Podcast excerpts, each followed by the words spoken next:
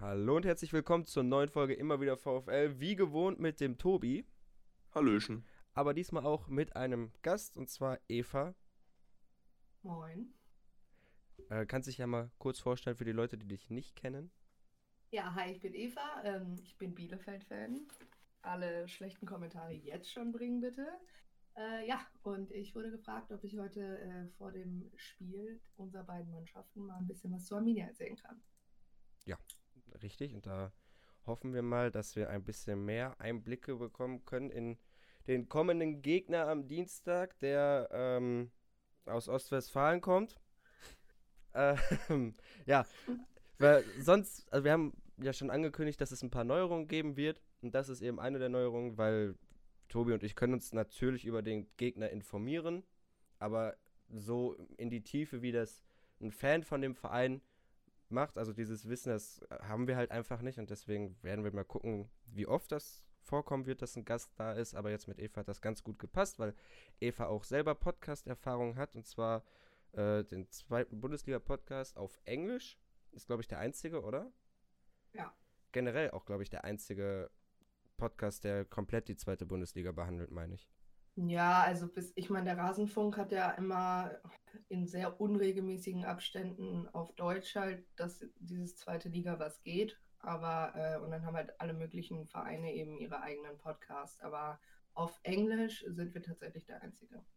Also, wer Englisch versteht, ich weiß nicht, wie weit das verbreitet ist in Bochum, wird ja oftmals nachgesagt, dass man im Ruhrgebiet ziemlich dumm ist, äh, kann aber auch gerne mal da reinhören. Äh, ist ziemlich interessant und ähm, ja, ich würde sagen, wir reden nicht mehr lange um den heißen Brei herum. Die Winterpause ist vorbei. Es steht wieder ein Spiel an und dann ausgerechnet das Westfalen-Duell gegen Bielefeld.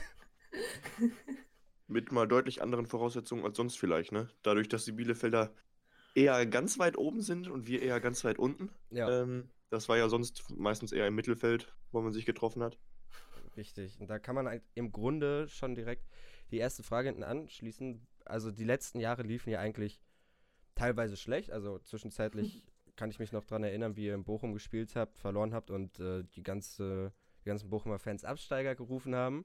Ähm, und jetzt spielt ihr ja quasi oben um den Aufstieg mit. Also kommt das eher plötzlich oder ist das so ein wandelnder, ähm, so ein, es hat sich das über die Jahre angekündigt? Ja gut, also ich glaube, die Voraussetzung, die dafür erstmal war, dass man auch oben mitspielen kann, ist, dass Arminia halt netto schuldenfrei ist. Also ich glaube, jeder kennt irgendwie die Geschichte, dass Arminia ja hochgradig verschuldet war, gerade weil hier Roland Kensch ja die neue Tribüne hingebaut hat und wir, glaube ich, über 26 Millionen in den Schulden waren oder so. Und dadurch war es natürlich irgendwie immer schwer, Spieler auf Dauer zu halten, neue Spieler zu verpflichten. Und dann hat sich ja hier dieses Bündnis aus Westfalen gegründet. Und ich glaube, dann hatte man von der ganzen, von ganzen Verein her das Gefühl, ja, jetzt kann halt endlich mal wieder was gehen. Also selbst wenn wir in die Bundesliga mal aussteigen und wieder absteigen, bedeutet das nicht sofort den finanziellen Ruin.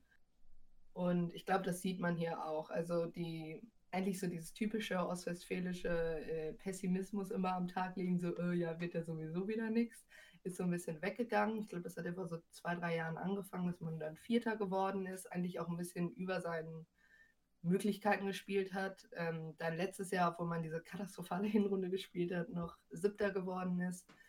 Und ja, also so vereinsintern kommt auch schon durch, dass man kann halt nicht, wenn man gerade Siebter geworden ist, die beste Zweitligamannschaft in 2019 war, kann man halt nicht sagen, so, nee, aber mit dem Aufstieg wollen wir nichts zu tun haben, das wäre halt einfach dumm. Aber es ist natürlich auch klar, dass mit dem HSV und Stuttgart zwei Vereine da sind, die einfach den finanziellen Rückhalt noch ein bisschen mehr haben als wir. Ja, klar, aber im Endeffekt zählt ja in der zweiten Liga auch, inwiefern sich die Spieler darauf einlassen. Und da ist halt auch die Frage, inwiefern die Spieler bei Stuttgart, die ja schon also äh, ja eigentlich auch Bundesligaspieler sein könnten, genauso wie beim HSV, sich auf diese Liga einlassen, wobei ich da auch sagen würde, beim HSV eher als beim, bei Stuttgart. Und äh, bei Stuttgart geht ja auch so das Gerücht rum, dass die ja ein bisschen untrainierbar sind. Also könnte ich mir schon vorstellen, wenn Bielefeld an 2019 anknüpft, was ja jetzt nicht so unwahrscheinlich ist, dass äh, ihr weiter da oben mitspielen werdet, ähm, ja, wurde denn irgendwo nochmal dann gezielt der Kader verstärkt im Winter oder ist alles erstmal so geblieben? Also, ähm, ein Stürmer von Köln wurde verpflichtet, ein jetzt 19-jähriger Sebastian Müller, der ziemlich, ziemlich gut in der, ähm, auch in der U-Mannschaften komplett von Köln gespielt hat, den hat man verpflichtet, einfach auch als Investition für die Zukunft wird das ganz gerne genannt, weil klar haben wir Klos und Vogelsammer, aber auch Klos kann irgendwann kein Fußball mehr spielen und einfach, dass man jetzt schon mal jemand hat, der irgendwie so ein bisschen hinten dran steht, weil ganz ehrlich, Schiplock und Quaschner sind keine Alternativen, die ich irgendwann in naher Zukunft in dieser Mannschaft sehe. Ach, Davon abgesehen, ja. dass Quasch äh, seit drei Jahren bei uns ist, glaube ich, und genau drei Spiele gemacht hat. Also dem, der ist halt irgendwie schon wieder verletzt, immer wenn er gerade wieder fit ist. Keine Ahnung, was der macht. Vielleicht hat er den gleichen Fitnesscoach wie die Nürnberger Torwarter. Keine Ahnung. Aber ähm, ja, das, da muss man, war klar, dass irgendwie mal was passieren muss. Und keine Ahnung, wenn man bei uns jetzt, jetzt sich irgendwie Staude oder so anguckt, ist schon klar, dass das bei denen nicht passieren wird. Hey. Und sonst gab es noch Oskar Linär aus, ähm, aus Schweden, der ist auch schon schwedischer Meister geworden. Und das war erstmal, um auf Stefan Ortega, also unseren ersten Torwart, Druck aufzuüben, weil da per se der Vertrag im Sommer ausläuft. Der wurde jetzt aber heute Morgen bis 2022 verlängert weil Ortega ja schon ein ziemlich guter Torwart ist und halt auch Bundesliga spielen möchte. Also da gab es Angebote, glaube ich, aus Leverkusen, Augsburg und Co. Ich glaube sogar Hoffenheim zwischendurch mal, aber ähm, genau, der ist jetzt auch geblieben, aber da war so ein bisschen da, um Druck aufzubauen, auch auf Ortega und nicht das gleiche zu haben wie letztes Jahr, als ähm, Julian Börner, also unser Kapitän, gegangen ist. Also die ganze Zeit gesagt hat, er will verlängern, dann doch nicht verlängert hat und zu Sheffield Wednesday gewechselt ist und man so ein bisschen im, in der Abwehr ein bisschen das Problem hatte, dass man irgendwie keine Leute mehr hatte. Und das wollten sie, glaube ich, jetzt auch verhindern. Ist, ist auf jeden Fall auch eine gute Verpflichtung. Den kann man auf jeden Fall auch als guten Ersatztorwart statt Klevin anwenden und sind, ja, wir haben ja generell überall doppelt besetzt. Das Problem ist halt, dass die anderen nicht spielen. Ja, ähm, das mit Burner habe ich ja auch über dich mitbekommen. Immerhin habt ihr jetzt eine Abwehr, ne? Da auch Doppelbesetzung ist sowas, was ich beim VfL eher nicht kenne. Ich wusste gar nicht, dass, der dass ein Verein eine Doppelbesetzung haben kann. Ich dachte, mit einem Linksverteidiger und einem linken Mittelfeldspieler zu spielen, dafür aber mit gefühlt 210ern, das ist, das ist normal. Das ist eine normale Kaderplanung. aber du hast, hast gerade schon äh, Klos und Vogelsammer angesprochen, die ja schon ähm, mit eines der besten Offensivduos der zweiten Liga sind. Also ich würde mal behaupten, da kommen nur noch ähm, so zwei unbekannt. Also ich, Tobi, kennst du die? Blum und Gavula habe ich mal. Ich weiß gar nicht, wo die spielen. Ne? Also ich. Äh, meinst du Silvare Ganvula? Ja, irgendwie im, Bu im Busi oder im Bussi, irgendwie so. Ähm, okay. Auf jeden Fall sind das ja schon eure zwei Spieler, die in dieser Saison hervorstechen. Aber eine Mannschaft lebt ja nicht nur von zwei Spielern, außer beim VfL. ähm, Gibt es denn dahinter noch irgendwelche Spieler, vielleicht sogar, wo du sagen würdest, ja, das sind eher Leute, die für diesen aktuellen Erfolg auch bestehen oder du sagst, das ist dann der Erfolg kommt durch eine Mannschaftsleistung und ähm, dahinter sind halt trotzdem noch Spieler, die halt auch genannt werden müssten eigentlich mit Vogelsammer und Klos. Ja, auf jeden Fall. Also einmal Manuel Pritel und natürlich auch Marcel Hartel, der von Union kommt, der kam und der eine super Verstärkung ist. Also der Typ kann irgendwie Sachen am Ball, da wird mir ein bisschen schlecht, wenn ich dabei zugucke. Was er nicht kann, ist Tore schießen, außer das Tor des Monats bei äh, Union. Bei uns kann das noch nicht so. Ähm, nee, also die spulen halt echt Kilometer um Kilometer ab im Spiel. Das war ja normalerweise immer Pritel alleine. Das ist ganz gut, dass er jetzt irgendwie mit, äh, mit Hartel jemanden an seiner Seite hat. Man merkt es halt wirklich, wenn Pritel fehlt. Ich glaube, der hat einmal wegen der fünften gelben Karte oder so gefehlt. Das hat man sofort gemerkt im Aufbauspiel. Der fehlt jetzt aber nicht am Dienstag, oder? Nee. Schade. Wüsste ich noch nichts von. Und dann aber auch, also jemand wie Jonathan Klaus, der erst als Abwehrmann gekommen ist und Herr Neuhaus dann aber schon nach vorne gerückt wurde. Und das merkt man auch super. Also der super Antritt, kann richtig gut auch, äh, findet immer die Räume, kann super gut die Flanken bringen, auf Klos, auf Vogelsammer. Ja, und dann im Prinzip, also bin ich auch ein bisschen überrascht, aber im Prinzip unsere Mittel, äh, unsere Abwehrmänner Pieper und Nilsson, die beide echt noch jung sind und sich auch diese Saison erst gefunden haben quasi. Nilsson kam erst im Sommer, Pieper kam letztes Jahr im Januar von Dortmunds Zweite. Und Pieper sieht man das wirklich nicht an, dass der Kerl irgendwie erst 21 ist. Also der geht da mit einer Routine lang, das ist schon gut. Und es ist halt wirklich, also es klingt immer so plump, aber es ist halt wirklich eine Mannschaftsleistung, weil wenn die Bälle da vorne nicht ankommen würden, dann haben Klos und Vogelsammer halt auch nichts zu verwerten. Dann bringt dir noch so ein guter Stürmer nichts irgendwie. Mhm, ja. Ähm, Was, was man da aber halt auch raushört, ist, dass bei euch das Scouting halbwegs gut funktioniert. Äh, was bei uns natürlich nicht der Fall ist. Ne? Also wenn man jetzt so hört, letztes Jahr im Januar jemanden verpflichtet, der dann jetzt so langsam, äh, also sag mal, du sagst ja jetzt, dass die Mannschaft sich jetzt sehr gut zusammenfindet. Oder das sieht man ja auch an den Ergebnissen, sag ich mal. Ähm, dann wurde da halt einfach mit Weitsicht irgendwie investiert. Und naja, das sind so ein paar Sachen, die uns halt fehlen. Ne? Ja, ich meine auch, Klaus kam ja aus der zweiten französischen Liga. Dritte, glaube ich. Ja, sogar. so, sogar aus der dritten, so eine Liga, die du gar nicht auf dem Schirm hast. Und hat Ja. sich ja zu einem äh, Zweitligaspieler entwickelt. Der hat ja, ich, also, hat natürlich auch dann, dann ein Tor letztes, letzte Saison gegen uns geschossen. Wie soll es auch anders sein? ähm, aber das sind so Sachen, du würdest ja niemals vom VfL erwarten, dass der einen Spieler aus der dritten französischen Liga verpflichtet. Und wenn, dann hört, da, da kann ich schon die Kommentare vor Augen sehen von diesen wütenden Facebook-Oppas, die da schreiben, ja, wie kann das denn sein? Wir sind der VfL Bochum, wir verpflichten nur Leute wie Lewandowski, ich will Neymar hier sehen, Cristiano Ronaldo ist das Mindeste, was ich haben will. Wo bleibt eigentlich der Investor? Und wann kommt Herbert Grönemeyer? Der Eriksen soll auch im Sommer auch äh, ablösefrei Ja. verfügbar sein. Ja, und ich habe gehört, Ronaldo fühlt sich auch nicht mehr wohl bei Juventus. Ja. Sesi, mach was. Ja, das stimmt schon. Das ist halt einfach. Das ist bei uns so- die Erwartungshaltung zu dem, was man machen müsste. Ist, das passt halt alles nicht so ganz zueinander. Da muss man einfach hoffen, dass es sich irgendwie jetzt, äh, dass es mal wieder besser wird. Gut, aber Erwartungshaltung gibt es hier auch, ne? Also als dann klar war, dass es dieses Bündnis aus Westfalen gab, alle direkt, oh cool, dann können wir ja den und den verpflichten und Kerschbau mal wieder aus Ingolstadt holen und Arminium nur meinte, das halt immer noch drei Millionen. Hm. Wir, wir finden das Geld halt trotzdem nicht auf, die, auf der Straße. Das bedeutet nur, dass wir halt unseren Spielern ein vernünftiges Gehalt zahlen können, so nach dem Motto, mal da und da den Trainingsplatz endlich erweitern können. Aber wir geben jetzt halt nicht äh, 5 Millionen pro Sommer aus. Und da haben wir mit dem Duo Ra Arabi und Rejek zwei, die also wirklich viel von ihrem Job verstehen. Nicht ohne Grund war Arabi ja auch in, in Köln im Gespräch. Ähm, und das ist schon klar, da gibt es immer zwischendurch Verpflichtungen, die kein Mensch versteht.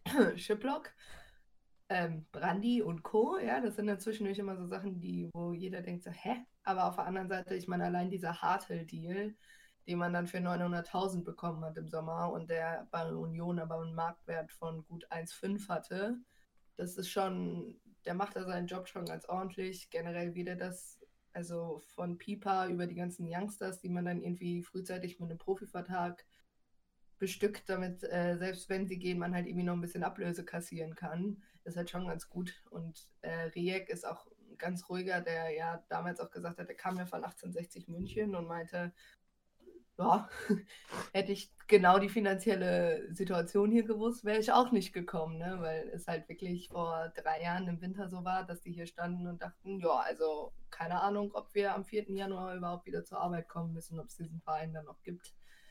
Das ist aber, da, ich meine, wenn man sich allein den Weg anguckt, dann ist da schon sehr, sehr viel passiert und das hat man unter anderem eben auch Arabi und Riak zu verdanken. Muss man halt in dem Moment auch wirklich die richtigen Leute da haben. Wenn man dann die falschen Personen hat, die sowas nicht zustande bringen können, dann kann so ein Verein ja auch ganz schnell mal den Weg von Wattenscheid gehen ähm, und äh, in der Bedeutungslosigkeit verschwinden.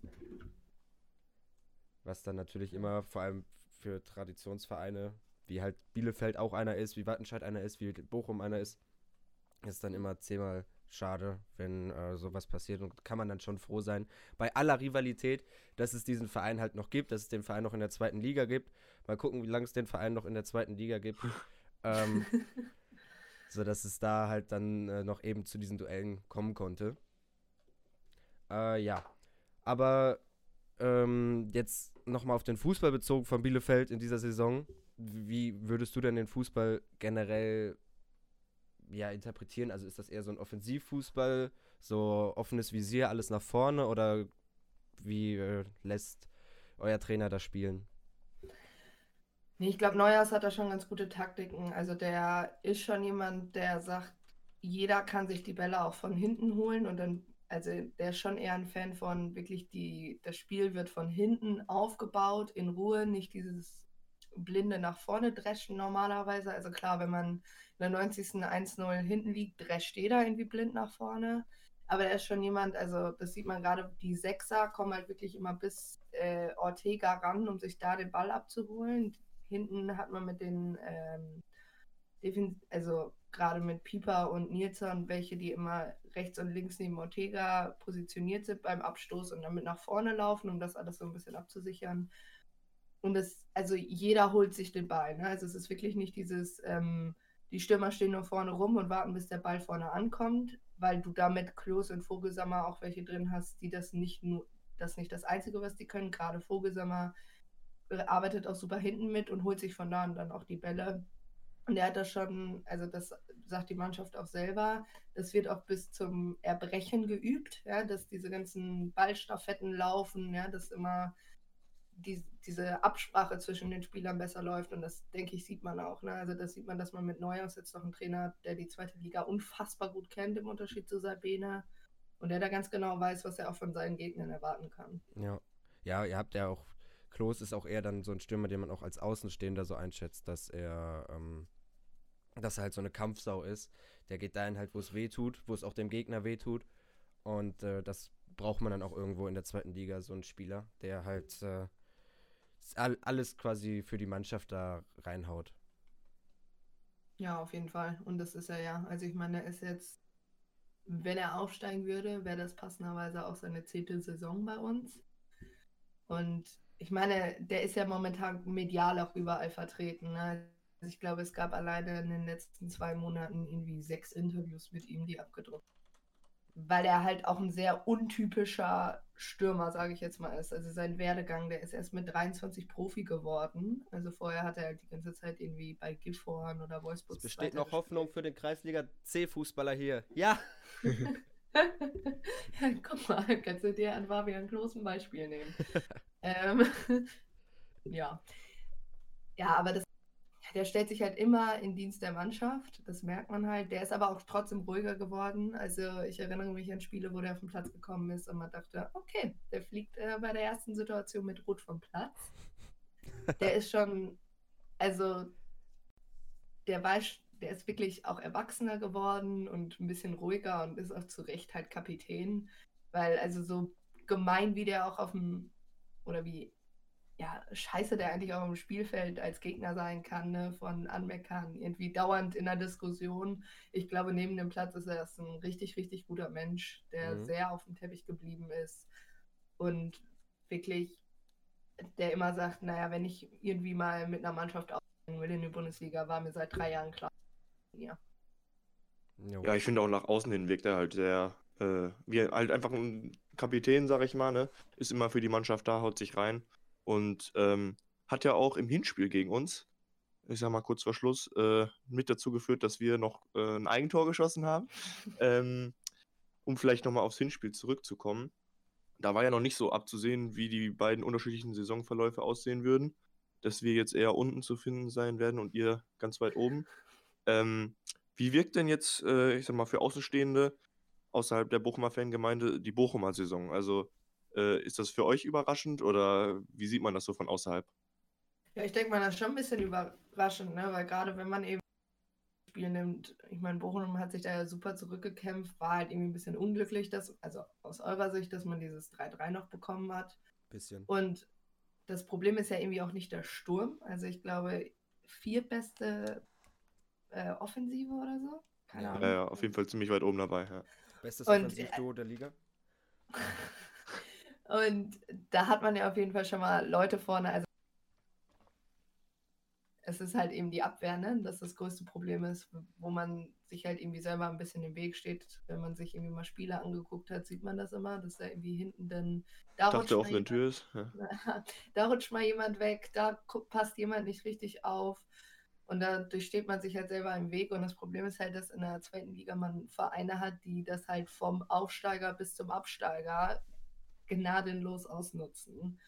Und das ist ähm, halt so ein bisschen unglücklich. Ne? Also man hat sich irgendwie so mehr oder weniger sein eigenes Grab geschaufelt an manchen Stellen. Und ich war auch selber überrascht, dass jetzt in der Winterpause abwehrtechnisch jetzt nicht, wer weiß, was passiert ist. Also kommt ja auch. Man so kann auch sagen, dass nichts passiert ist. ja. Nein, wir, also... haben, wir haben Jules verpflichtet, der kann von Sturm bis Achter alles spielen. Das ist, das ist eine super Verpflichtung. Ja, ich, ähm, wir hatten ja gestern auch schon den Podcast und da war ja äh, Gabriel, der bei Bochum den englischen Twitter-Account mitführt und der auch so ein bisschen überrascht war, hat man so durchgemerkt. Also der ungefähr genau das gleiche auf Englisch gesagt hat, was ihr gerade gesagt habt. Also warum die Offensive war nicht unser Problem bis dato. Wir haben jetzt nicht, da funktioniert es irgendwie noch am allerbesten.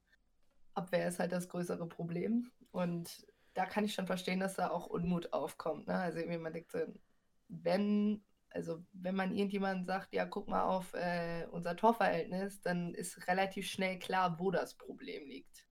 Ja. Wo, ja wobei man ja trotzdem sagen muss, dass jetzt im Winter äh, viel an der Abwehrarbeit getan wurde und in den Testspielen zumindest wirkte es erstmal so, als wäre man da jetzt ein bisschen solider aufgestellt. Ja, und auch mit, mit taktischen Maßnahmen, wie man jetzt mal eine Fünferkette oder so. Ja, und wobei man halt auch sagen muss, dass dieser Joule-Transfer schon mit Blick auf die nächste Saison getätigt wurde, weil halt Lee schon angekündigt hat, dass er gehen wird. Und Lee ist halt mit der, also eigentlich der technisch stärkste Spieler bei uns im Kader. Er lässt jetzt natürlich in dieser Saison seine Klasse noch nicht so oft aufblitzen. Und ich denke mal, es ist auch dann ein eindeutiges Signal an Meier, Eisfeld und keine Ahnung, wer noch alles auf der 10 bei uns spielen kann, gefühlt jeder Spieler, dass halt in der Sommertransferphase da ein bisschen aufgeräumt wird, dass halt Jule eben mehr dafür verpflichtet wurde. Und wenn du halt so einen Spieler mit seiner Klasse holen kannst und das im Winter schon und halt ablösefrei, dann äh, denke ich mal, ist da jedem Verein das relativ egal, ob, äh, ob er da jetzt die Probleme in der Offensive nicht hat. Also das ist halt schon Planung voraus für die nächste Saison, aber es ist natürlich klar, dass er in der Defensive was kommen müsste. Wobei, wie Tobi gerade schon gesagt hat, in der Vorbereitung wirkte das eigentlich wieder alles ein bisschen stabiler bei uns. Ja, unsere Hoffnung ist halt jetzt, dass äh, das Ganze defensiver ist und wir nicht so viele Gegentore kriegen. Ähm, wie ist das denn jetzt in Bielefeld? Es lief ja auch vor der Winterpause eigentlich noch recht gut. Kamen die jetzt trotzdem zu einem gelegenen Zeitpunkt oder hättet ihr lieber weitergespielt? Ich glaube ehrlich gesagt, dass das die 3-0-Niederlage gegen St. Pauli zu einem richtigen Zeitpunkt kam. Also ich hätte es nicht live miterleben müssen, weil es war wirklich grottenschlecht. Also wirklich eine Vollkatastrophe. Ähm, aber es kam in, also lieber dann, als halt wirklich im ersten Spiel im neuen Jahr, wie zu spät ist, wer weiß, was einzutrainieren irgendwie in, in der Winterpause im Trainingslager. Kam daher zu einer wirklich guten Zeit, so nach dem Motto, so ja, vielleicht waren viele Dinge ein Selbstläufer, aber der Aufstieg wird halt auf jeden Fall kein Selbstläufer. Und auch Vereine wie St. Pauli können die halt nochmal richtig wehtun, weil die auch eine gute Mannschaft haben. Und ich glaube, das war nochmal richtig wichtig, weil Neuhaus auch wirklich, glaube ich, unfassbar sauer war nach diesem Spiel. Und ähm, genau, dass man da irgendwie das auf dem Zettel hat, dass halt in dieser Liga immer noch jeder jeden schlagen kann, so nach dem Motto. Auch irgendwie so Phrasen dreschen, aber ist halt wirklich so. Ja. Und daher kam die Winterpause dann, glaube ich, doch schon zu einem guten Zeitpunkt. Ich bin mal gespannt, ob irgendwie irgendwann äh, Anderson Lukoki nochmal eine Chance hat in dieser Mannschaft, weil. Das war der ähm, Musiker, oder? Hm? Musiker in Anführungsstrichen, bitte. Wirklich, bitte. Ähm, weil der eigentlich super ist. Der hat im äh, Pokalspiel gegen Schalke auch echt einen guten Job gemacht und Hartherz spult zwar die meisten Kilometer im Spiel ab, aber gefühlt eigentlich nur, wenn er nach vorne läuft. Weil nach hinten hat er halt kaum Mitarbeit. Also der bleibt einfach immer stehen, wenn er den Ball verliert. Und das hat man halt gesehen, dass bei einer Mannschaft wie St. Pauli, die unfassbar schnell über die Außen kommen, mit damals, also der ist zwar jetzt auch weg, aber Müller-Dali und irgendwie hier Roy Miyachi, dass da echt Klasse Probleme Namen für aufkommen. Deutschen, um die auszusprechen. Mhm, toll, ne? ich habe genau die beiden Namen gesucht, richtig gut zum Aussprechen sind. Ja, aber und dann hat man auf der anderen Seite Brunner, der auch irgendwie, glaube ich, sich noch ein bisschen zurückhält seit seiner Verletzung im Mai. Da muss auch noch mal ein bisschen was kommen, aber ich hoffe, also ich hoffe, dass er jetzt mal, gerade wenn wir in diese komplett unsinnige englische Woche starten, dass da irgendwie auch mal ein bisschen rotiert wird, in dem Sinne, weil wir halt dienstags und freitags spielen. Ja. Ach, Ja, da haben wir eine deutlich bessere Ansetzung erwischt, ne? Jo, Auch wenn es sich blöd finde, dienstags in Bielefeld zu spielen, aber ähm, Dienstag und danach erst wieder Montag ist halt, äh, was jetzt Regeneration angeht, natürlich deutlich entspannter. Also dienstags und freitags. Boah, oh, das ist. Vor allem Aue. Freitags nach Aue. Oh. Ja, das ist echt nicht so die. Hamburg-Fans müssen montags nach Bochum. Das ist halt auch schon scheiße. Ich, ich muss montags nach Stuttgart. Ja, das hatten wir aber auch schon. Ja. Wir, Ja. wir spielen, also st unsere Stuttgart-Spiele sind beide am Montag gewesen. Oder? Oh, wow. Ja, hat die DFL super das terminiert. Ja, Aber man bei kennt uns ja. war es freitags und montags, weil Stuttgart-Bielefeld ist eine super Strecke. Ist jeder gerne unterwegs. Klasse Fahrt. Ja. Ich freue mich auch schon auf die Fahrt nach Bielefeld. Ich hoffe mal, der Zug verfährt sich nicht. Ah, nee, das war nach Paderborn. Siehst du? Ja. Um Paderborn? vielleicht nochmal auf Dienstag zurückzukommen. Ähm, mit was für einem Spiel rechnet ihr denn? Erstmal also auf, für die, vielleicht für die Bielefelder Seite und dann vielleicht mal für die Bochumer Seite.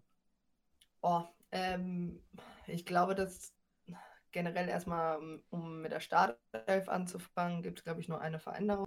Also beziehungsweise einen offenen Posten. Das ist äh, Edmundson oder Jabo. Ich hoffe sehr, es wird Edmundson. Ähm, und sonst denke ich mal, wird so der. Ich hoffe nicht, es wird so eine katastrophale erste Hälfte Spiel. Aber ich denke mal, es wird tatsächlich erstmal so zehn Minuten abtasten sein. Und ähm, ja, dann werden halt beide Mannschaften gucken, dass ihre Offensive dann mal ordentlich ins Spiel bekommen. Also bei Arminia ist es auf jeden Fall so, dass die ersten 15 Minuten immer eine Katastrophe sind. Ähm, ja, also ich tippe, dass es schon ein relativ enges Spiel sein wird. Ja, ähm, Tobi, willst du da vielleicht erst was zu sagen oder nicht? Oder? Gut, ich, also wenn, äh, das würde den Bochumern, glaube ich, sehr entgegenkommen, wenn die ersten Bielefelder Minuten erstmal nicht so gut sind, weil wir da auch gerade auswärts, ich sag mal zum Beispiel als Heidenheim als Beispiel zu nennen, wenn wir in den ersten Minuten Dampf gemacht haben und vielleicht schon irgendwie ein Tor machen konnten oder so, das kam uns durchaus entgegen. Auf der anderen Seite ist es halt auch so, dass Bochum einfach auswärts nicht nur diese Saison keine, keine, keine sehr, sehr guten Spiele macht. Und ähm, naja, wenn ich mich an das letzte Spiel in Bielefeld erinnere, habe ich auch nicht so gute Erinnerungen. ähm, deswegen muss man da am Ende erstmal schauen, dass man überhaupt irgendwie punktet. Ähm, obwohl natürlich das Ziel sein muss, drei Punkte zu holen. Also, ähm, was ich so aus den Testspielen mitgenommen habe, also ich habe mir ja alle drei angeguckt, dass der VfL vor allem sehr schnell ins Gegenpressing geht. Also, sobald die Möglichkeit da ist, geht man halt dann vorne rein und setzt die Verteidiger unter Druck. Und da bin ich mal gespannt, wie Bielefeld darauf reagieren wird, ob Bielefeld das überhaupt ja so merkt, also ob man das realisiert hat in der Analyse. Ich gehe jetzt mal schon davon aus, aber weil das war jetzt nichts, was letzte Saison mir so stark, in, äh, nicht letzte Saison, in der Hinrunde mir so stark ins Auge gestochen ist. Ähm, da bin ich mal gespannt, wie da die Reaktionen sind. Und das könnte dann halt auch ganz schnell dazu führen, dass das eben nicht so 10 Minuten abtasten wird, sondern der VfL in den ersten 10 Minuten schnell zu einer Torchance kommt. Und wenn es ganz gut läuft, natürlich schnell mit 1-0 in Führung geht. Aber dann ist halt auch so die Frage, ob man das wieder über die Zeit bringen kann, weil da ist halt immer noch der Tabellenführer, der zu Hause spielt. Gegen Das heißt nichts bei Arminia. Wir sind ja, aber la lass, mich, lass mich den Satz mal zu Ende führen. Gegen den VfL, der auswärts, wie Tobi schon gesagt hat, scheiße ist. Ich kann mich an kein Auswärtsspiel erinnern. Es gab auch keins, wo Tobi und ich beide hingefahren sind. Wir waren bei vielen, wo der VfL gewonnen hat. Ich kann mich, glaube ich, Und auch das nur. ist schlecht. Ja, ich glaube, ich kann mich auch nur an zwei Auswärtsspiele erinnern, wo Bochum unentschieden gespielt hat. Das war Dresden, da hat man 2-0 geführt. Und das war Magdeburg. Magdeburg. Da hat man 0-0 gespielt. Ansonsten Aua.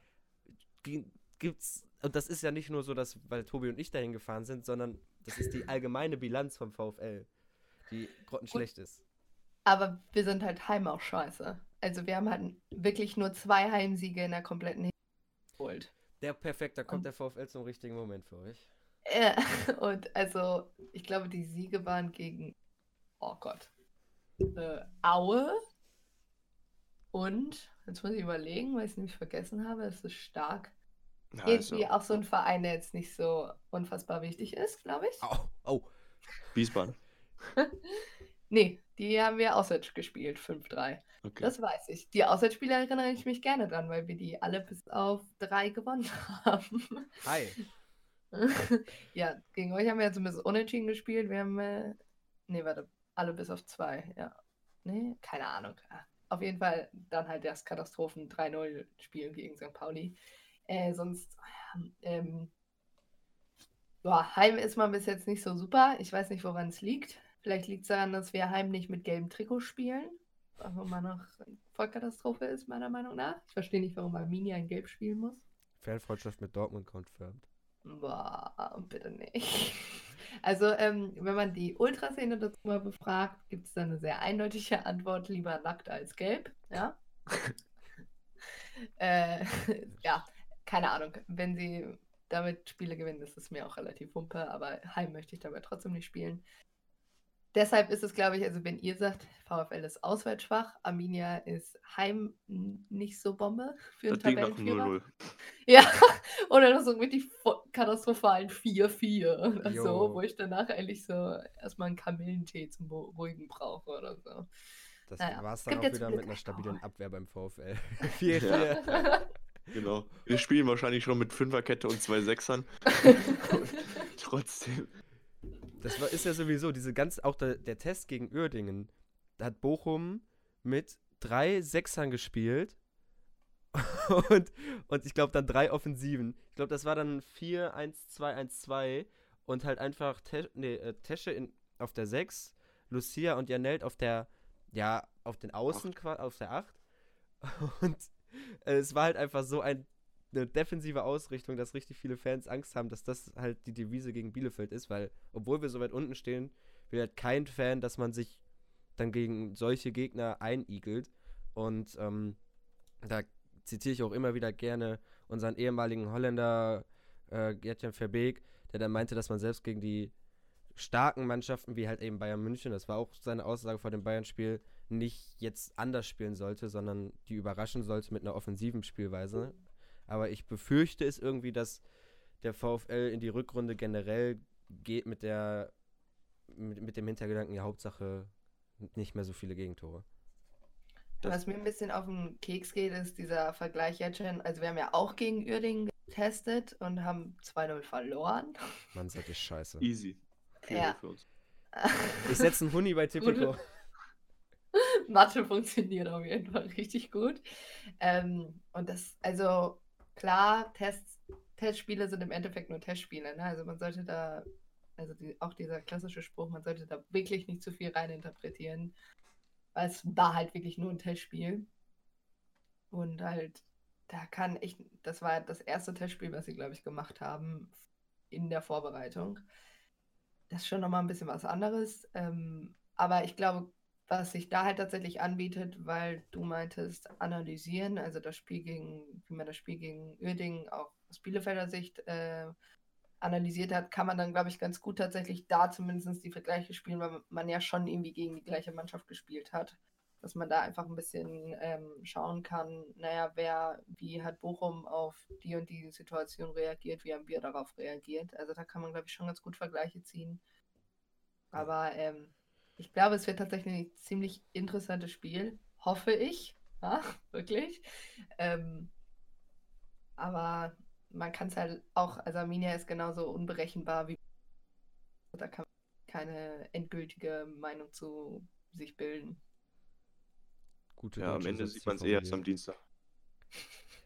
Ja, im Endeffekt sieht man es ja, ja klar, das ist auch immer so, so ein Spiel, auch wenn äh, das unter Fans nicht gerne Derby genannt wird, zumindest bei Bochum-Fans, ist natürlich immer ein brisantes Spiel.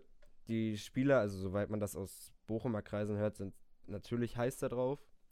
Danny Blum hat natürlich hat äh, schon vor dem Spiel jetzt einen Instagram-Post rausgehauen, was dann ja in der heutigen Zeit immer ein Zeichen dafür ist, dass ein Spieler auf ein Spiel heiß ist. ähm, Alles raushauen. ja. Es ist dann, ähm, also es könnte, ich denke mal nicht, dass es ein langweiliges 0-0 wird. Dafür ist auch beim VfL jetzt zu viel, ähm, dann wollen die Spieler eine Reaktion zeigen. Und ähm, Wir deswegen. kriegen eh ein Gegentor. ja. Tobi, ich will es gerade müssen wir schön reden, hör auf. spielen. Dann müssen wir offensiv spielen. Ja, das Ding ist, du meintest ja gerade auch, dass, äh, dass wir jetzt hoffen, dass Bochum nicht defensiv spielt und so weiter. Das können wir auch gar nicht. Also, wenn wir uns 90 Minuten hinten reinstellen und auf Konter warten, verlieren wir 3-0. Das ist so. Also, Optimismus. klappt nicht.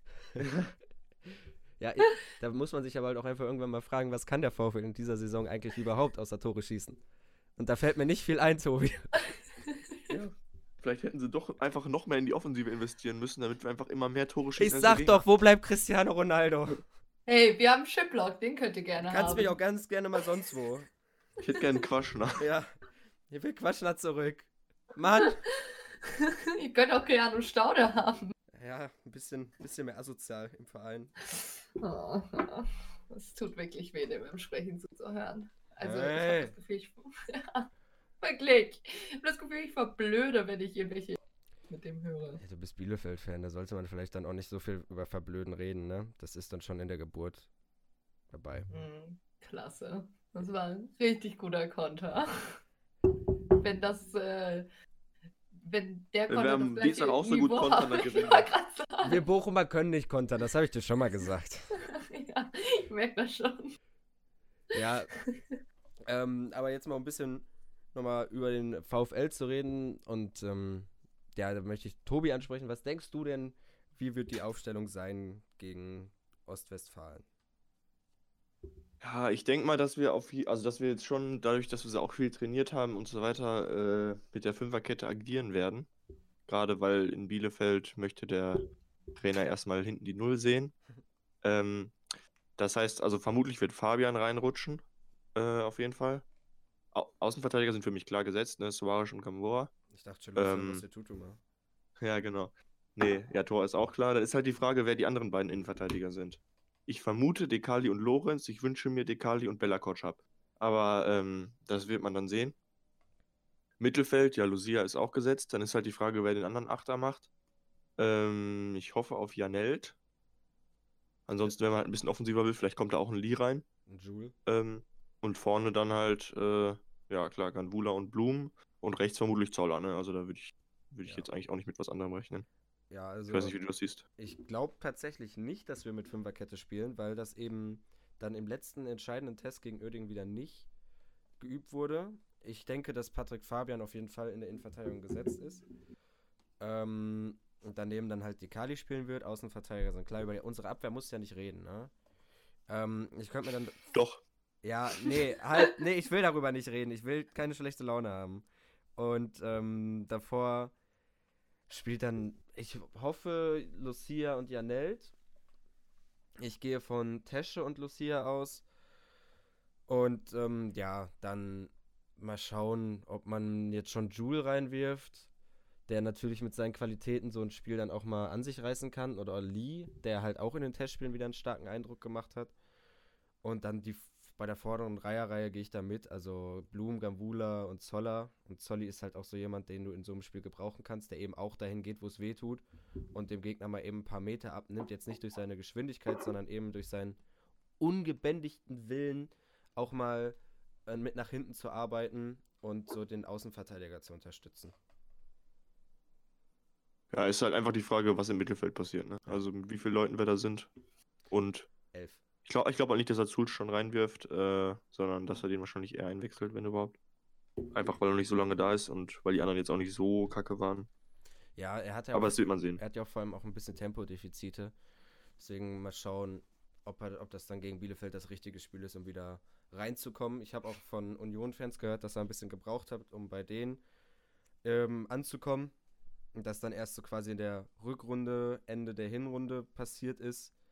Deswegen bleibt es da halt abzuwarten, ob ähm, das bei uns genauso sein wird oder ob er sich dann halt schon schneller hier ein bisschen akklimatisiert. Und eigentlich kennt er ja genug Leute bei Bochum, dass die ihm da helfen, sich jetzt in, dem, in die Mannschaft zu integrieren.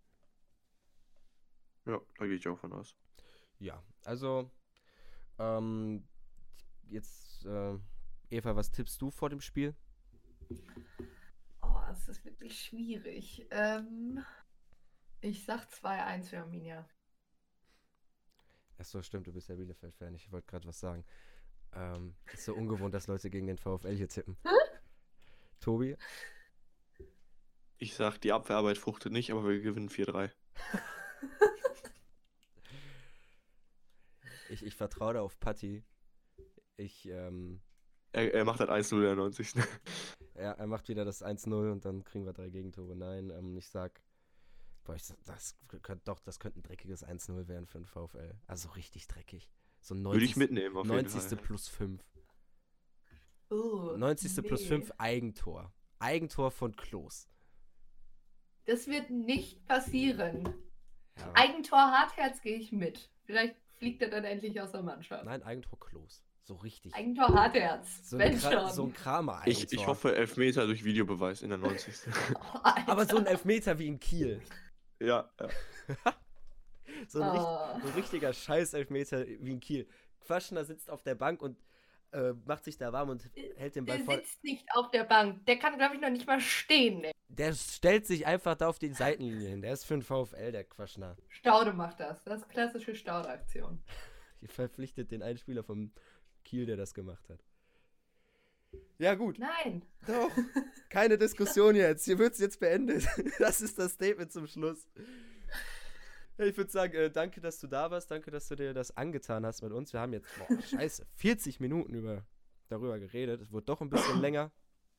Aber so ist das halt, wenn man jemanden da hat, der Ahnung vom anderen Verein hat, nicht so wie wir. Ähm, ja, wie gesagt, danke, dass du hier warst. Ja, danke für die Einladung. Hat Spaß gemacht. Kein Problem, sehr gerne. Hoffentlich, äh, ja gut, nächste Saison schauen wir mal, ob das wieder passiert. Erstmal müssen wir drin bleiben und ähm, ihr müsst natürlich auch drin bleiben. Eins davon, Nee? eins davon wird auf jeden Fall, Ihr müsst drin bleiben. eins davon wird auf jeden Fall nicht passieren. Ähm, auch Tobi, danke, dass du dabei warst. Danke, dass du um 11 Uhr hier an. Aua. danke, dass du um 11 Uhr hier anwesend warst. Kein Problem. Ähm, Tschüss auf äh, drei Punkte am Dienstag. Bis zum Nee. nächsten Mal. Doch. Tschüss. Jo, macht's gut. Ciao, ciao.